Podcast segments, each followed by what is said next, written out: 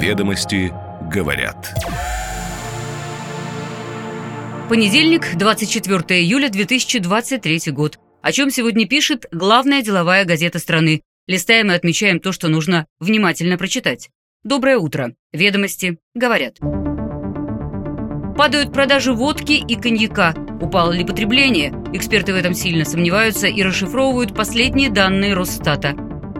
По верхней границе ожиданий рынка, чем в Центробанке объясняют увеличение ключевой ставки до 8,5% и какой теперь прогноз по инфляции. Налоговые переплаты в наследство. Налоговики предлагают законодательно урегулировать этот вопрос. Поправки уже рассматривают в Минфине. Зарубежные витрины на Яндекс.Маркете. Что предлагают, с кем приходится конкурировать и в чем сложность трансграничных продаж. Нет кино, верните деньги. Минкультуры подала иски к трем кинокомпаниям, получившим госсубсидии на производство так и не снятых фильмов. Ведомости говорят. Официальные продажи коньяка и бренди по итогам первого полугодия упали в России больше, чем на 20%, до 3,7 миллиона декалитров, водки почти на 16,5%, до 30,2 миллионов дал. Это статистика Росстата. Ведомство дает расклад по крупнейшим российским игрокам рынка, а эксперты объясняют эти цифры ростом нелегального сегмента. Ряд зарубежных производителей качественного алкоголя ушли, и оптовики стали заменять их контрафактной продукцией, работать с теневыми производителями. Еще одной причиной считают сокращение доходов среднего класса, основного потребителя крепкого спиртного, и это ведет к переходу части населения на аналогичные, но более дешевые напитки, зачастую даже суррогаты. Впрочем, такая продукция в официальной статистике не учитывается. Есть мнение, что тенденция продолжится и дальше, поэтому производители будут вынуждены переходить на выпуск другого, менее дорогого алкоголя или снижать цены. Последнее, впрочем, спорно. Предприятия работают на грани рентабельности, и продажа продукции дешевле себестоимости может в целом фатально ударить по их бизнесу. Помимо снижения продаж, Росстат фиксирует еще и сокращение производства крепких алкогольных напитков. За первые шесть месяцев выпуск водки упал на 9%, коньяка и бренди на 13%, что сами производители называют определенной коррекцией, так как в прошлом году из-за сокращения импорта выпуск отечественного алкоголя сильно рос. Есть и проблема с затовариванием спиртным у торговых сетей. И пока сети не продадут залежавшиеся на полках товары, российским производителям придется сокращать выпуск. Впрочем, со ссылкой на экспертов, ведомости говорят, что ситуация на рынке может улучшиться к концу текущего года, если спрос и предложение сравняются.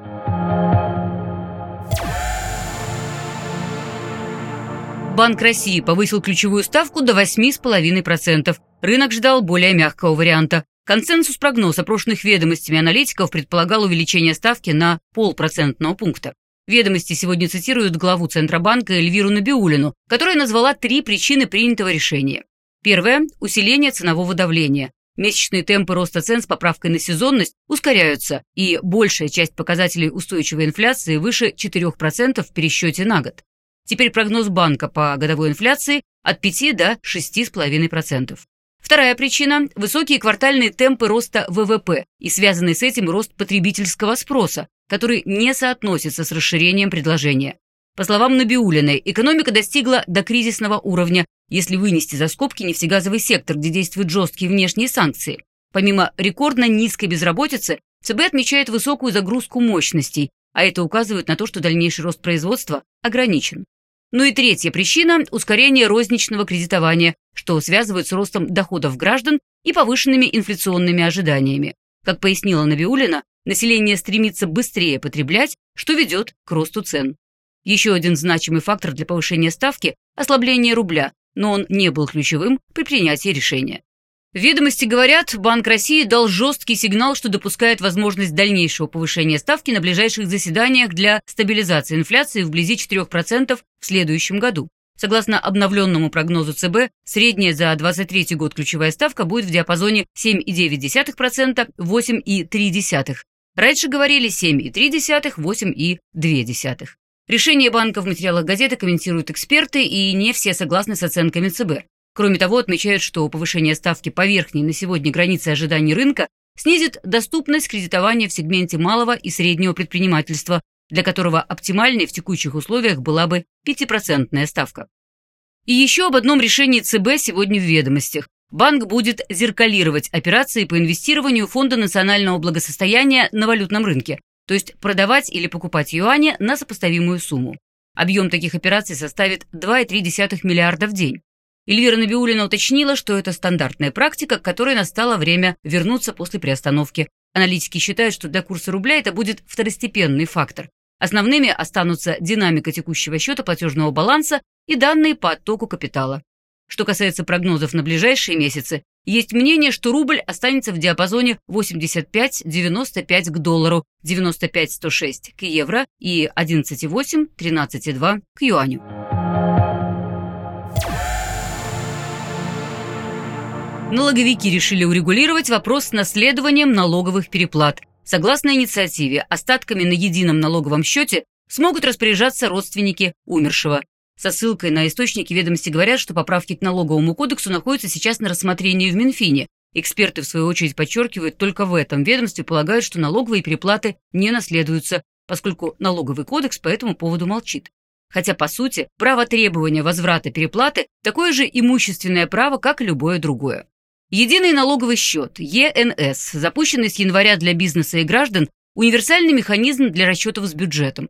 Плательщик зачисляет на него средства, а налоговая самостоятельно распределяет их по видам платежей. ЕНС напоминает расчеты за мобильную связь. Плательщик может положить денег с запасом, а списываются они по мере наступления обязательств. При этом переплаты по налогам можно вернуть по заявлению. За первые пять месяцев года физические и юридические лица забрали таким образом больше трех триллионов рублей.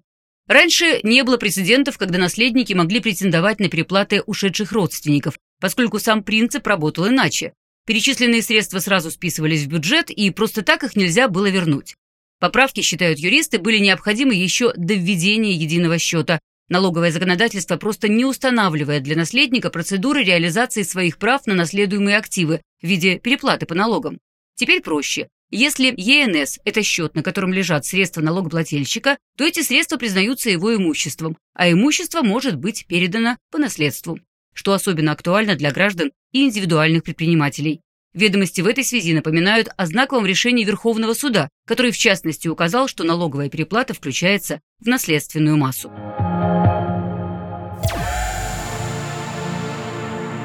Яндекс.Маркет начал размещать у себя витрины зарубежных магазинов. Об этом рассказал ведомостям представитель маркетплейса.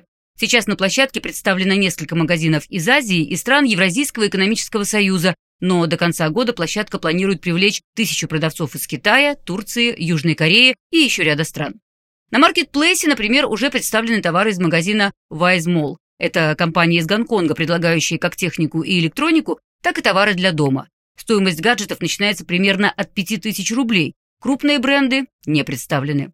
В основном зарубежные магазины будут торговать электроникой, автомобилями, товарами для красоты и здоровья, а также одеждой, обувью, аксессуарами. Яндекс.Маркет будет контролировать наличие сертификатов качества и подтверждение их оригинальности. Если продавец нарушит правила площадки, его товары скроют с витрины. Доставку в России будут осуществлять логистические партнеры компании. В целом Яндекс.Маркет пока не планирует существенных инвестиций в проект, но оставляет за собой возможность вернуться к этому вопросу, если будет большой поток заказов. Со ссылкой на участников рынка ведомости говорят, что другие российские маркетплейсы уже давно пробуют привлекать зарубежных селлеров. И это вполне логично в свете большой аудитории крупнейших игроков – Озон, Wildberries, AliExpress.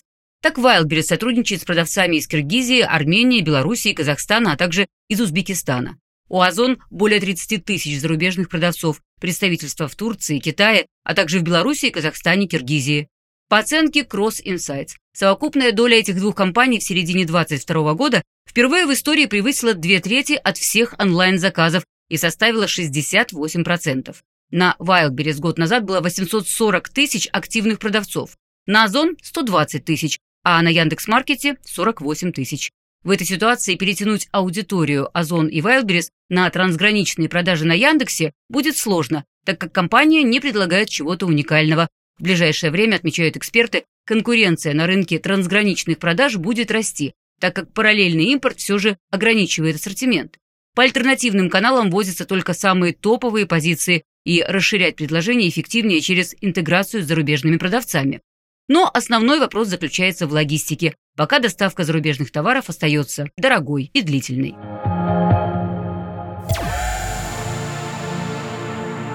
Министерство культуры взялось за кинопродюсеров-должников. Ведомство через суд добивается возврата 155 миллионов рублей госсубсидий, которые были выделены на производство так и не снятых фильмов.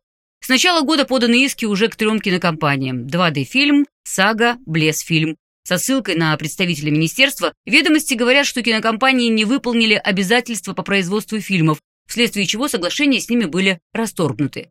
Ведомство потребовало вернуть субсидии и набежавшие проценты, но денег нет, отсюда иски.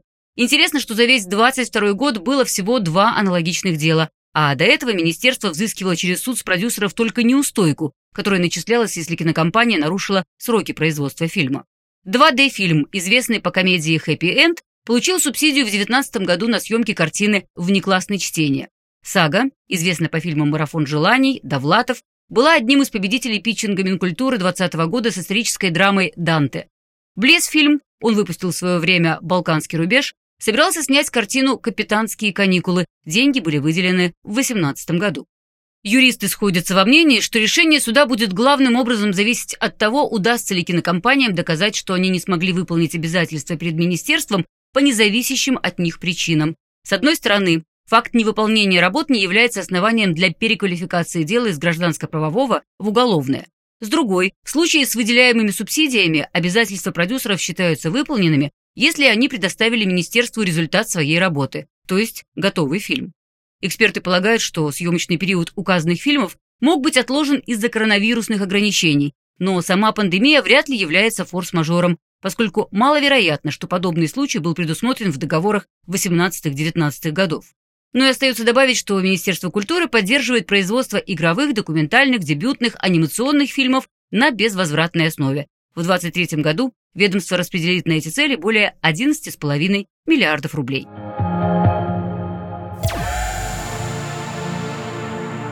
Три года назад, в июле 20-го, экспертные подразделения Следственного комитета были выделены в отдельное учреждение – Судебно-экспертный центр, где проводят исследования улик по самым сложным и резонансным уголовным делам. В интервью «Ведомостям» руководитель центра Михаил Игнашкин рассказал о причинах его создания, состоянии криминалистики в России, о том, как ДНК-анализ превращается в рутину, как проводились экспертизы нападений на Белгородскую область и о других особенностях работы экспертов Следственного комитета.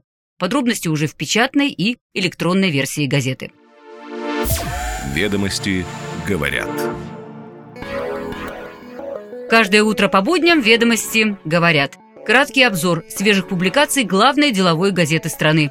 Удачного всем старта новой недели и до встречи завтра.